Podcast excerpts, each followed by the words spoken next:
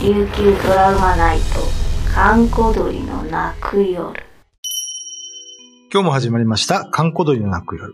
作家の小原武史と、映像ディレクターの木村守でお送りしています。はい、木村さん、えー、間もなくですね、はいまあ、4月ですかね、そうです琉ね。球ドラマナイトリアルストーリーが放送されるんですが、はい。準備は整ってますでしょうか まだですね。まだですかねこれから。もう頑張。頑張らないといけないですね。えー何が怖いって一番怖いのはこれですね。 なるほどね。そうですね。今回は、その、まあ普段のリアルストーリーは、ええまあ視聴者の皆さんとか、まあ一般投稿をもとに、ホラーのドラマを作っていくんですけど、はい。今回はタレントさんがうんうん5名出ます。5名のタレントさんが、えっ、と、まあ作った、えーまあ体験した話をもとにドラマを作っていくと。おいう感じ。じになってまして、僕の話がね、え結構あるかもって話なんです。ー、おーなるほどね。はい。とある、とある、えええっ、と、とある島のとある人が、はい。えっ、と、とある体験をするんですけれ ども、とある話ですね。はい、あのー押しボタン信号っていう、あーありますよね。キーワードが押しボタン信号ねあるんですそう押しご押しボタン信号にまつわる話を僕は作ります。はいはいはいはい。まあ、これは、ああ、そういう経験したことあるな。うん。なんでこんなことが起きるんだろうなっていうものがうんきっかけでテーマになってるんで、あー身近に感じるホラーですね。まあ、リアルストーリーのまさに、うんちょっと真髄を得たような話になってなるほどね。ど。はい。ぜひ、日常の中になんか魔が差した話というか ね。魔が差したのかな待って、魔が差すっていうのは、あの、魔ですよ。ああ、魔です、ね。魔が差すんであすよ。の、あの、ピッコロ大魔王の魔ですね。 そうですね 意味がわかりませんが。そうですね。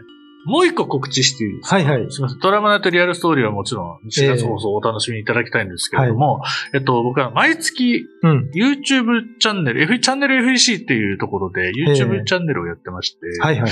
えっと、月に1回、なんかっていう番組をやってるんですよ。なんか。はい。うん。で、この番組ってなんかを始めようと思ったきっかけを作りたい。ええまた、その、えっと、なんかを始めようと思ってる人の背中を押したい番組なんですけうれど、ん。何でもよくてやることが、例えば、えっと、お笑いコンビ始めましたでもいいし、あの、料理始めましたでも何でもいいので、そういう人たちをもう紹介する番組。ほほほほ。お母さんなんか始めました最近。なんか。はい。な、 なんだろうな。なんかね、な、なんか始めたかな。うーん、ビタミン剤を買った。そあんまり ね、コロナ禍でなんか新しいこと始めてないなと思って。まさにこのコロナ禍で、なんかやることないってくすぶってるっていうこと多いじゃないですか。時間が長いとか何もやることないって時に、その、うんなんかやることを、あの、始めた人に、お披露目の場として使ってほしいなってきっかけで。で、肯定的な番組ですね。そうですね。うんもうものすごく肯定したいので、もしぜひ小原さんもこの、観光通りの泣く夜ええとなんかコラボができたらなと。あ、そうですね。はいまた呼んでくだされば、いつで も。そうですね。僕も、あの、逆に、ちょっとね、5日じゃ足りなかったですね。あ、そうですね。はい。またぜひね、いらしていただいて。そうですね。うん。多分次来る時にはもっと増えてるかもしれないです、ね。おー。またホラー撮るので、はいはいはい。えーまあ、リアルストーリー、リアルストーリーを撮ってる現場って結構多くて、んそういう、体験するとか、うなんか聞こえない声が聞こえたりとか、ええ変な音が入ってたりとか、はいはいはい。こんなのよくあるんですよ。おー。だから次来る時は多分10話分ぐらい話せると10話分くらい ね。楽しみにしてます ね。思う。そうですね。5話 ずつやりましょう か。そうですね。いいですよ。まあ、殺現場でね、いろんな話が、まあ、増えていくのは、まあ、この番組にとってはすごい嬉しいことなんですけどね。そうですね。うん、異次元の世界が広がってるんですよ。そうですね。はい。えそういうー話今週はね、5週にわたって、えー映像ディレクターの木村さんにお越しいただきました。はい。はい。また、あの、彼が監督で関わってます。まあ、私も関わってますけども、えー、琉球トラウマナイトリアルストーリーも放送されますので、4月ですね。はい。はい。皆様お楽しみにしていてください。えー、今日のお相手は、作家の小原武史と、映像ディレクターの木村守でお送りしました。ありがとうございました。はい。というわけで、ちょうど4分ぐらいでしまそうですね。まあ、こどうでした ?5 週話してみて。なんだろう、も、もっとあるんですけど、うんやっぱりその、いろんな関係で言えないっていうものが多くてありますね。うん、ちょっと、うまく、もっと話せ、話したいなってああ。思いましたね。いつも裏方なんで、こうやって表に出て喋ることがないので、あ、そうですよえね。えとても緊張しましたね。え ーでも時々あの、ほら、テレビで、あの、MC の人との影の声のやりとりっていうか、あああいうのはありましたよね。そうです何回ねか。なんか、裏方としてだったら勇気出るんですけど、ええカメラ向けられると、しもう固ま ります逆魂が抜かれる逆はあるのにね。ね。そう。なんですかね、カメラって魂抜かれるっていうじゃないですか。ええあれってあるんじゃないですかどうですかね。そういう話いないですかなんか、うーん、ちょっと思いつかないですけど本ね。まあ、カメラが、なんかその、魂を抜かれるんじゃなくて、何か集めてるって話が聞くんですよ。ほうほう。カメラって、あの、で、なんか電気の振動がずーっと起きて、うん。あの、いっぱい蚊が集まる。おお。これ意外と知られてないことなんですけええ僕も知らなかったですねど、。カメラって基本黒いじゃないですか。ええ黒い塊って蚊好きなんですよ。ああ、黒はね、よく聞きますよね、色がね。で、我々撮影隊って黒い服着てるんですよ。うんそ。の映り込みがあるから。ええ黒い服着て、黒いカメラ持ってうん、ちょっと微振動したら、蚊は大好物です、それ。なるほど。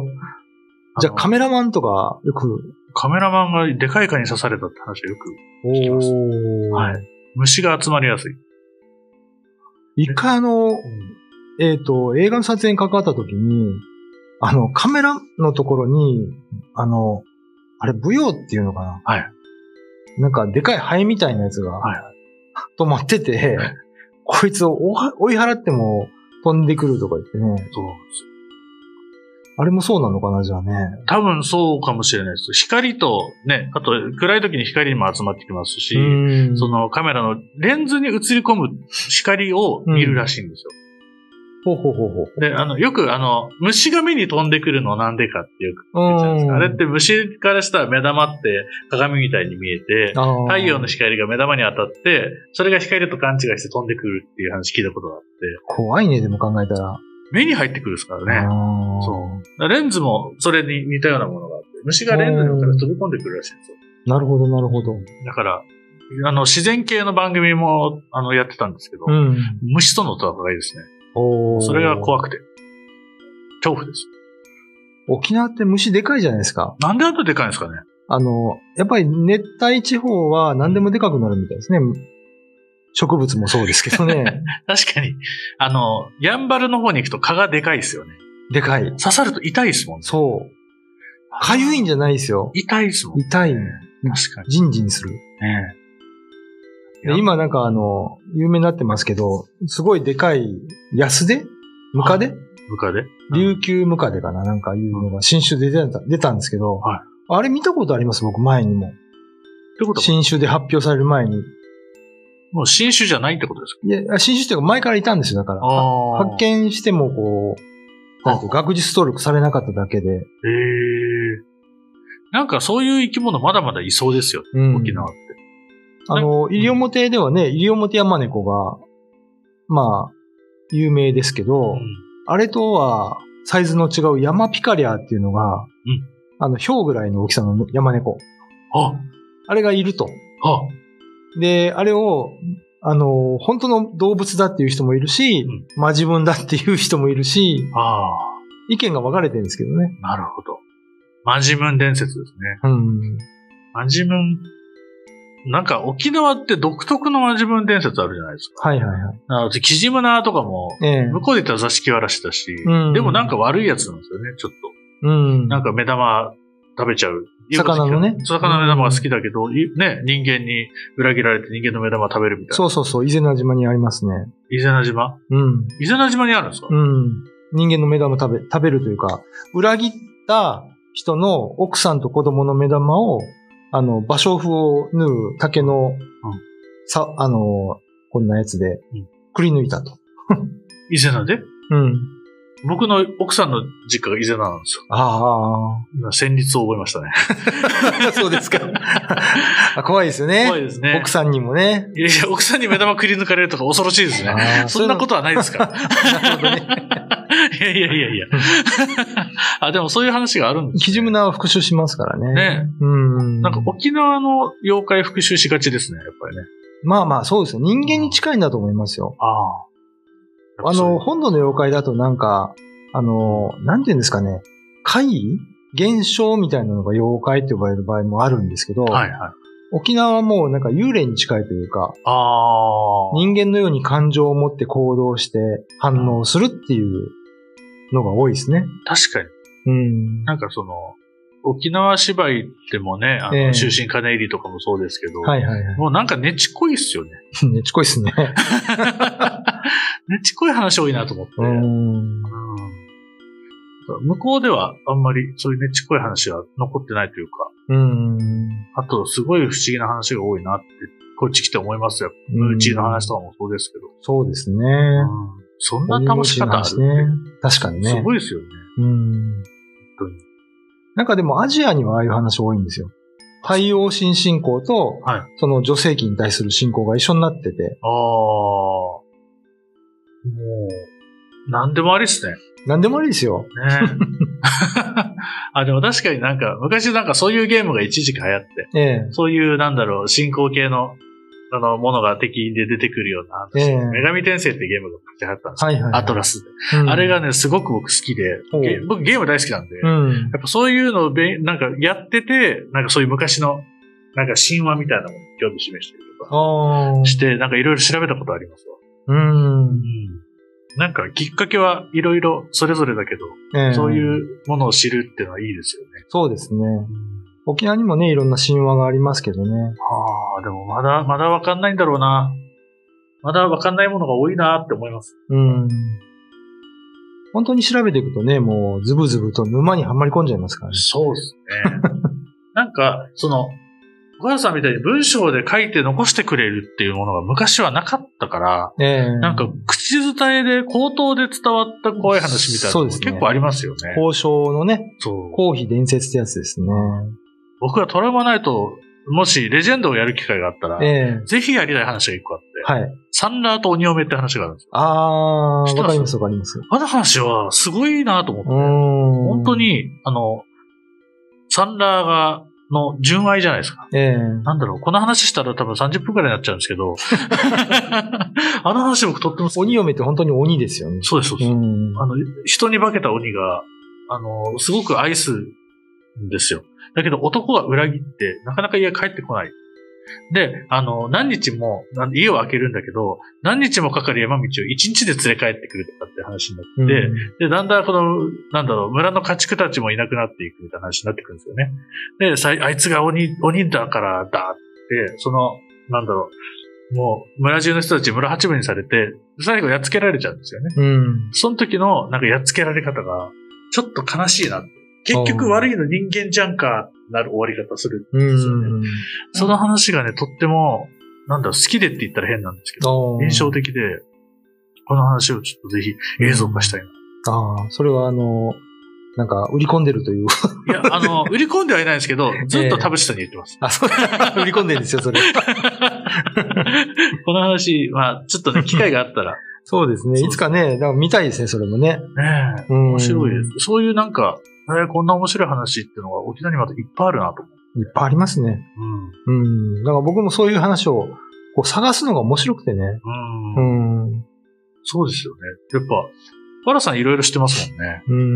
ん。集めてるんですかこういう話。まあ、新聞に書いたりとか、本に書いたりしてるので、調べないといけないような状況にはあるんですよ。はだから、市町村史とか、昔の文献とか見るのは、あはあそういうその民族のとこだけですね。 ええどれぐらい集まったんですか、今。どれぐらい集まったんですかどれぐらいってわかんないですけど、多分、大体、民族史とか目に、目を通してるので、うん。大体の話はわかりますけど、 1400年より前の話がないんですよね、確かあ、そう、文章として残ってるのがなくてう、んそこは多分中国の記録とかにあるのを持ってこざるを得ないんですけどうね。ん。うんそっか。知らないこといっぱいありますよ、まだきっと。えー最近石垣島でピトトゥルマジムンっていうのがいるって言って話を聞いたんですよ。小人ですかピトトゥル。ピテチュルって何ですか意味がわからないんです、だ から。で文献で意味を見つけたんですよ。はいピトトゥルマジムンの。うん。でもピトトゥルの意味が書いてなくて、ええーなんかき服着かなんかに取り付いて、で、猟銃で撃ち殺そうっていう話になったけど、はいそういう話があったんだよって いうので終わってて、あれこれ全然意味わかんねえや、読んでも、みたいな。ちょっと間違って伝わったキジムナーみたいですね。うん。でも、キジムナー猟銃で撃つとか聞いたことないしね。ああ、確かにそうですうね。ん。なんだろうと思う。これ事件なんだよって書いて て。意味がわかんないから、それ以上か、かあの、客中とかもなかったんで、こういうのに出てくるとね、もやもやしますね。そうですね。うん、絶対調べてやろうと思って。うんうんそういうのをちゃんと映像化して、みんなに興味持ってもらって、そうですね。広げていくっていうのが我々の仕事。そうです。そういうことですす。うんこれからも頑張っていきましょう。頑張っていきましょ今聞こえましたなんか。う。俺だね誰か、今ね、ドアを閉めて、キーッと音したんですけど、実は向こう行っても誰もいないんです。めっちゃしっかり聞こえましたね。これはこのスタジオで起こってる会議なんです。怖っということで、今日は、 えー、まあ今週、それが普通なんだ。あの、木村さんに、はい。まあ、出演していただいたんですけども、はい。これも込みで持って帰っていただいいて、やだなあとはよろしくお願いしますということで、いやだ今な置いて日きたいなは締めようと思います。はい。えー、今回のお相手は小原武史と映像ディレクターの木村守でお送りしました。お持ち帰りください。ありがとうございました。置いて帰ります。 YouTube のチャンネル登録高評価 Twitter のフォローよろしくお願いしますポッドキャストも配信中詳しくは概要欄まで。